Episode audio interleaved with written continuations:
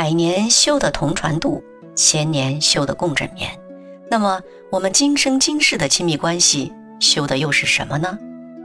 我会用六个话题来跟你聊一聊，如何在亲密关系中守住自己内心的力量而不迷失。咱们这期节目聊的是第六个话题：尊重对方。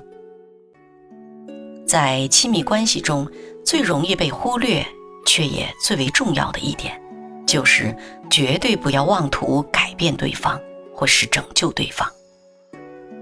常常会有一些人。在亲密关系里，会不知不觉地迷失，把自己假设成一个拯救者的角色，总觉得对方是弱者，是需要被同情、被帮助、被呵护的那个。这种迷失有两种原因：一是对方放弃了独立的自我，完全失去了自我的重心而依附于你。二是你需要从帮助他人中获得价值的认可或者安全感，因此在相处中不断的带节奏，以至于让对方完全依附于你。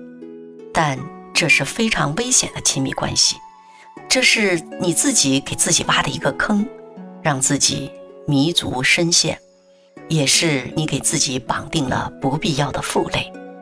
本来对方拥有完全独立的自我，正是你拯救者的角色带偏了节奏，才让对方丧失了主权而全面依附于你。而当你拯救者角色的需求得到了充分的满足，你就会对身上的负累感到无比的沉重。接下来你想做的就只有如何能够摆脱负累。试想，这样的情形下，你们的亲密关系还有的好吗？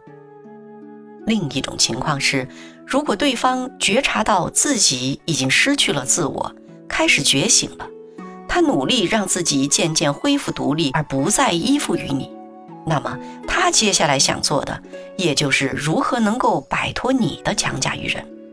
可想而知，结果也是好不到哪儿去的，而且你还特别容易生出愤恨和不甘心，还更容易放不下。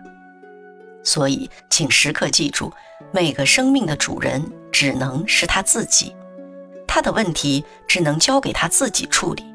在他需要的时候，你可以出手相助，但最大的帮助是给他鼓舞，让他原本以为自己解决不了的问题，因为你的鼓舞而看到了可能性。而你只需要把自己照顾好，保持自己的开心和情绪的稳定，那。就是对一份亲密关系最大的贡献了。好了，今天的这个话题咱们就聊到这里。如果你还有什么其他的情感困惑，自己还没想明白的，欢迎你常来这里坐坐，听我陪你聊聊。你也可以把你的问题在评论区或私信里告诉我，我会在适当的时候做成节目来回答你。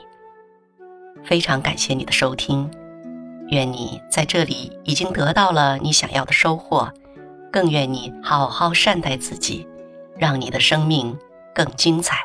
谢谢你。